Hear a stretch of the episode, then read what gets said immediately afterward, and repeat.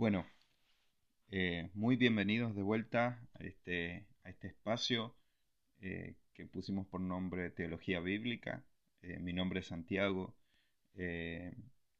y voy a estar acompañándoles en, una serie de, de podcasts, de episodios, donde vamos a tratar algunos temas concernientes a la Biblia, algunos temas teológicos y algún tipo de información, investigación que hayamos recaudado eh, a lo largo de estos días para poder compartir, para que tú puedas también crecer, eh, que crezcamos juntos en, el conocimiento del Dios de la Biblia, no, no solamente eh, el Dios que la cultura nos dice, sino lo que la Biblia nos dice acerca de Dios, del conocimiento de, este Dios tan grande que nosotros tenemos y de su palabra, que, la verdad que es aquello que nos da, nos sustenta para toda nuestra vida cristiana y, ella es la fuente de autoridad.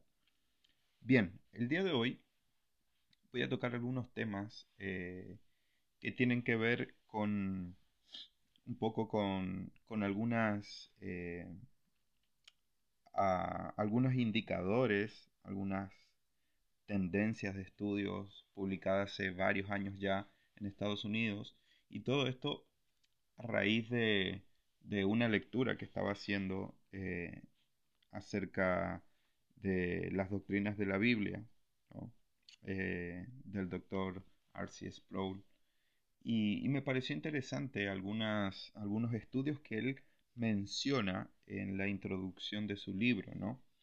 Él, declara en un momento en su libro que por la década de los 80, una organización cristiana evangélica de los Estados Unidos hizo un estudio masivo y completo sobre la religión en los Estados Unidos.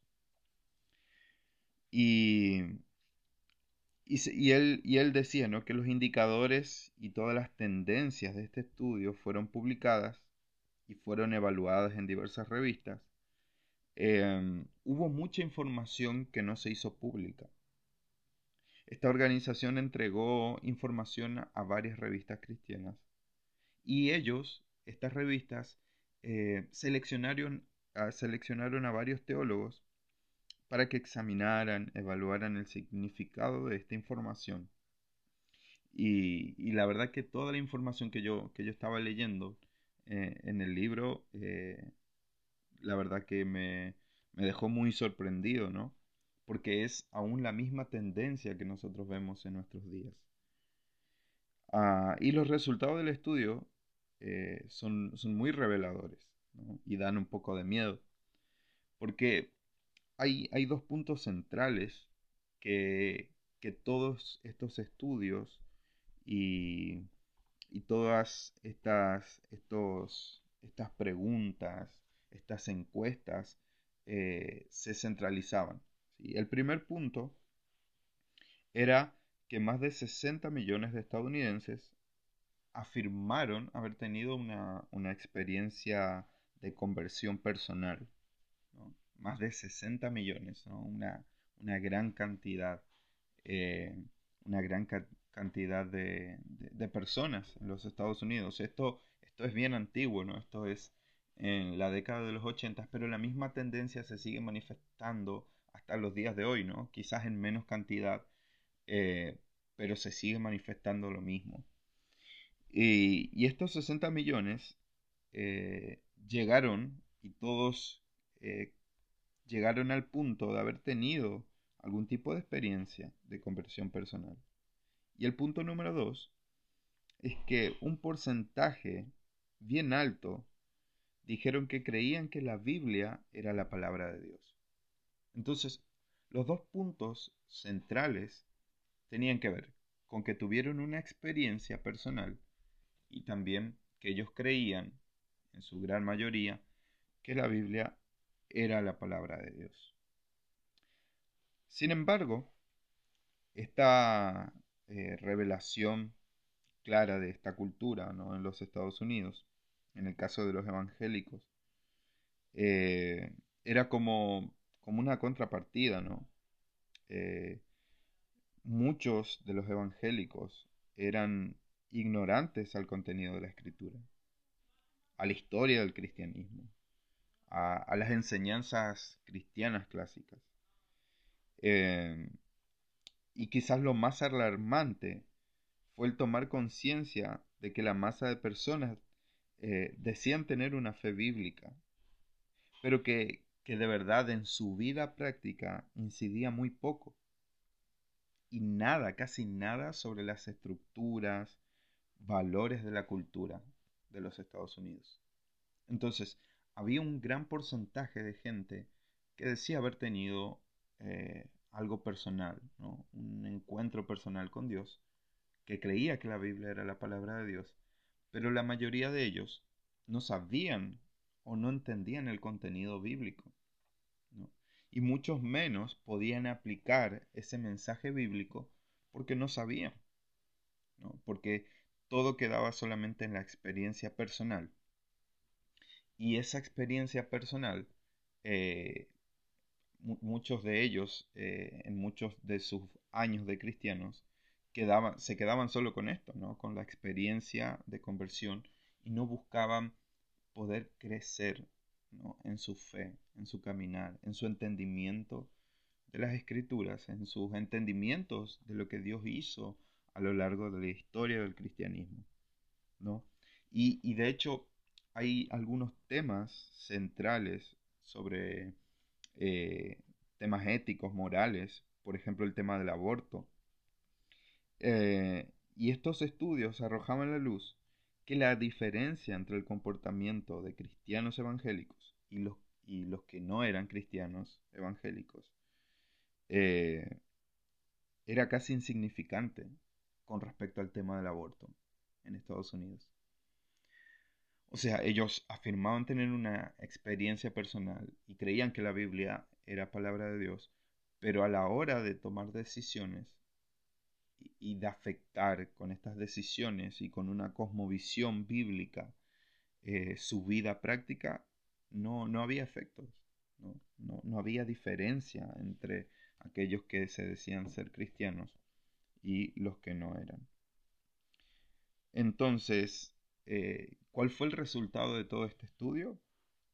Es que la fe cristiana en ese momento producía una pequeña diferencia, o quizás ninguna diferencia, en la vida de las personas y en la cultura estadounidense.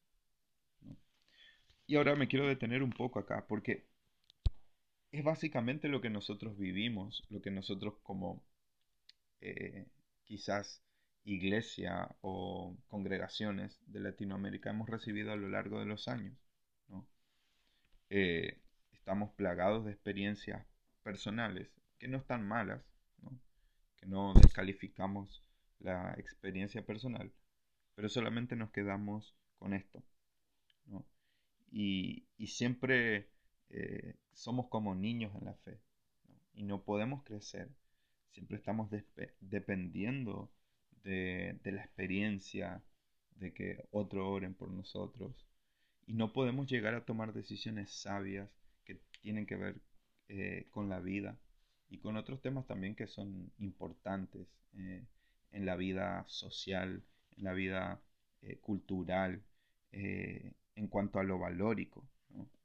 Porque se debe evidenciar un cambio, una transformación, si nosotros creemos que la Biblia es palabra de Dios.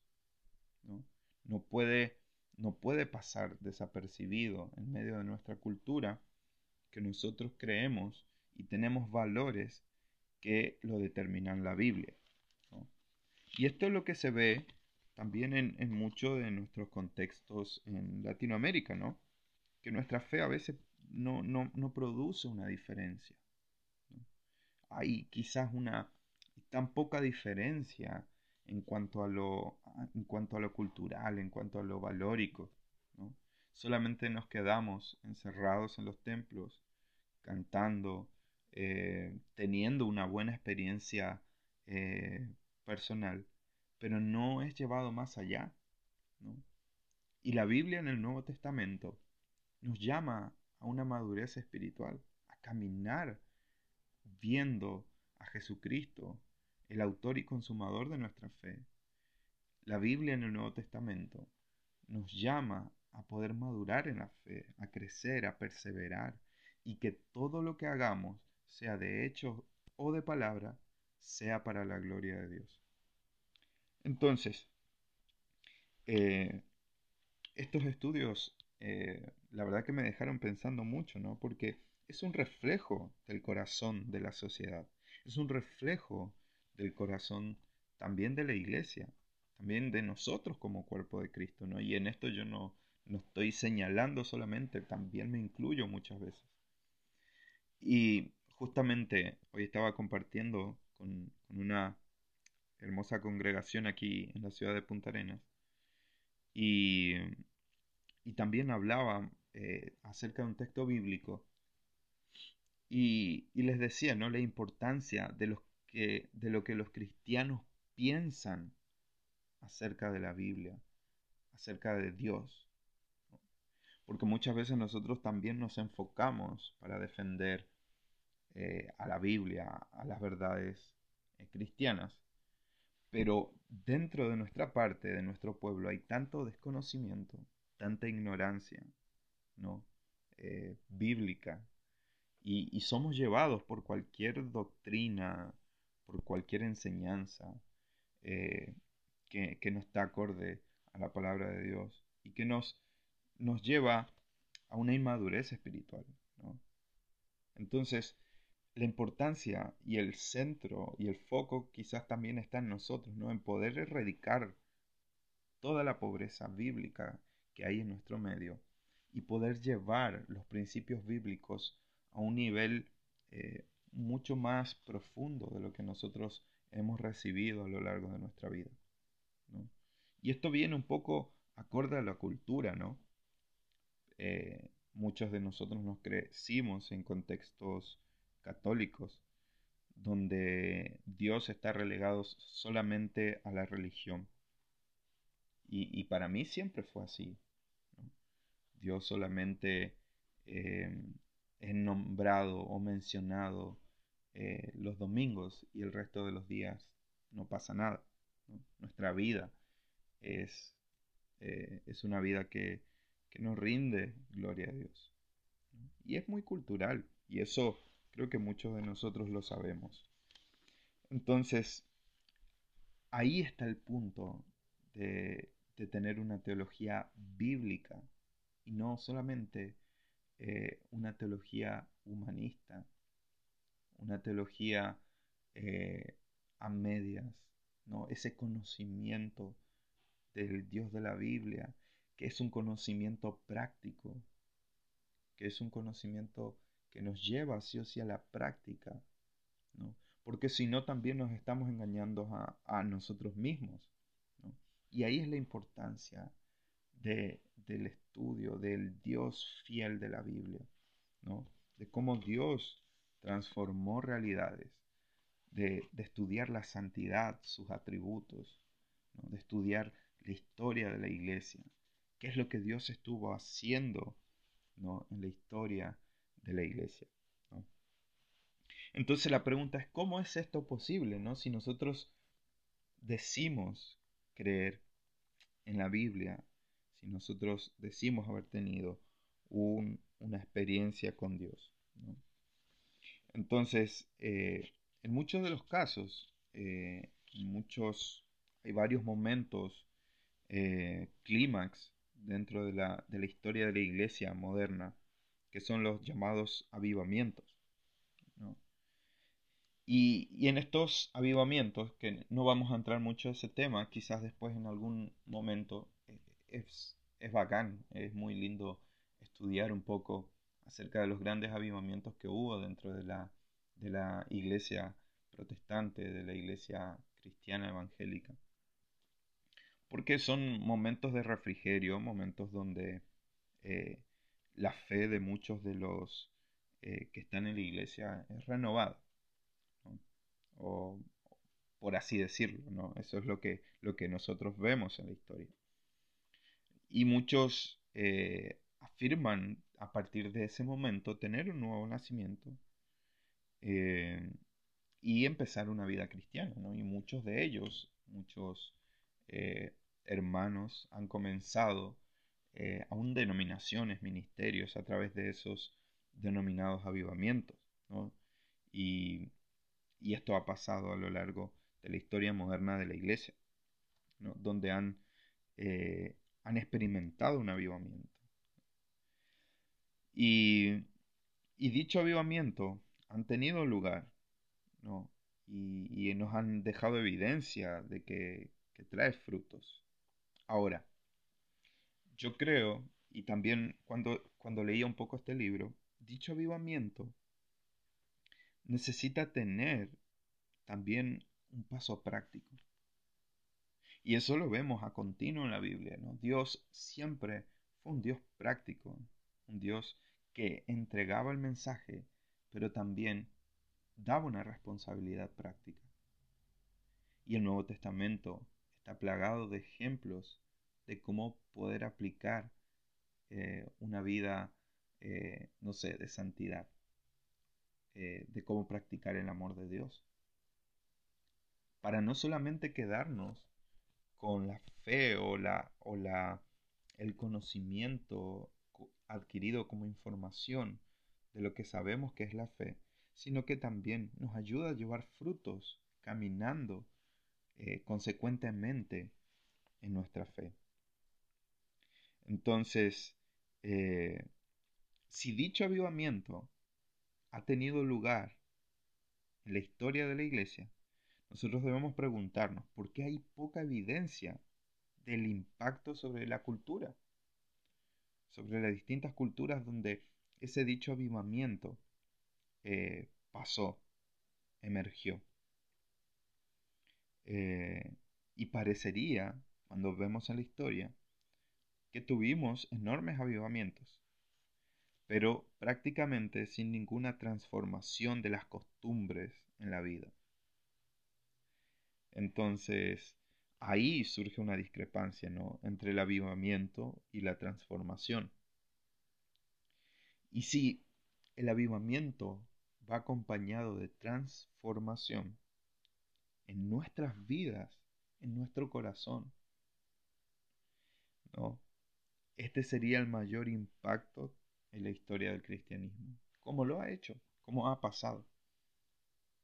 Y son pequeños puntos. Eh, y hay un momento en la Biblia cuando llega el Espíritu Santo a, a Jerusalén, cuando estaban reunidos los apóstoles. Eso no fue el momento culmine de la iglesia, o sea, el momento clímax de la iglesia, ¿no? Eh, cuando la venida del Espíritu Santo declaró las maravillas de Dios a personas que no conocían o que eran de otras naciones y cambió totalmente toda su forma de vivir.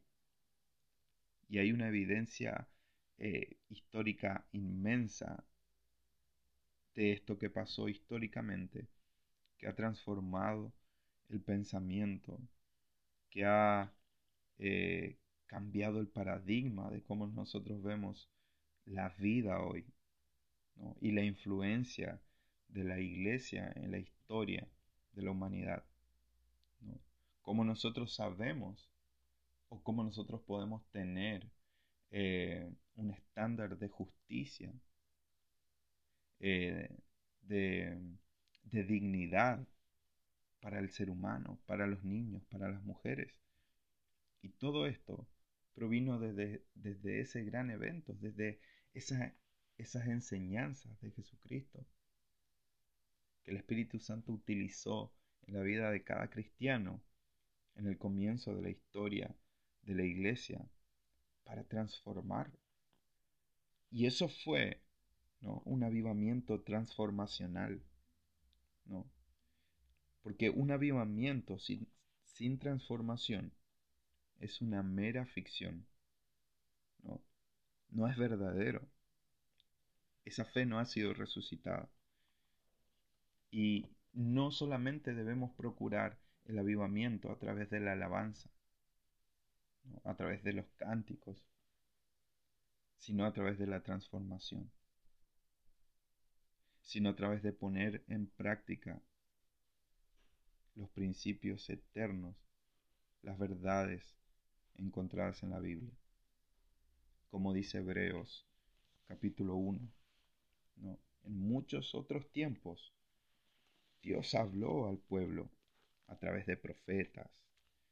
Dios habló y dio su mensaje a través de distintos elementos.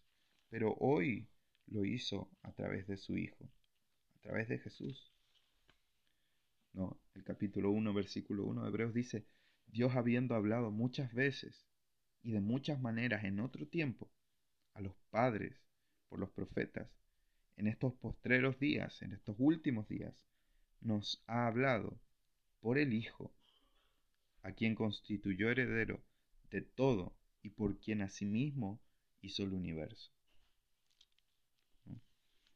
Entonces, nosotros debemos observar que dicho avivamiento necesita cambiar toda nuestra conducta, que llevemos frutos y podamos ser así sus discípulos.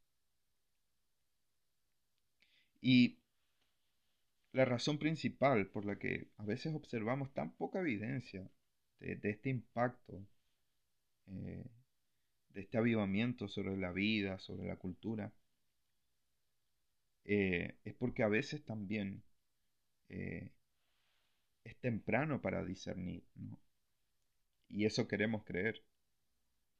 Y muchas veces, eh, muchas de estas personas, o muchos de nosotros, que hemos llegado y hemos nacido de nuevo, estamos todavía en una infancia espiritual.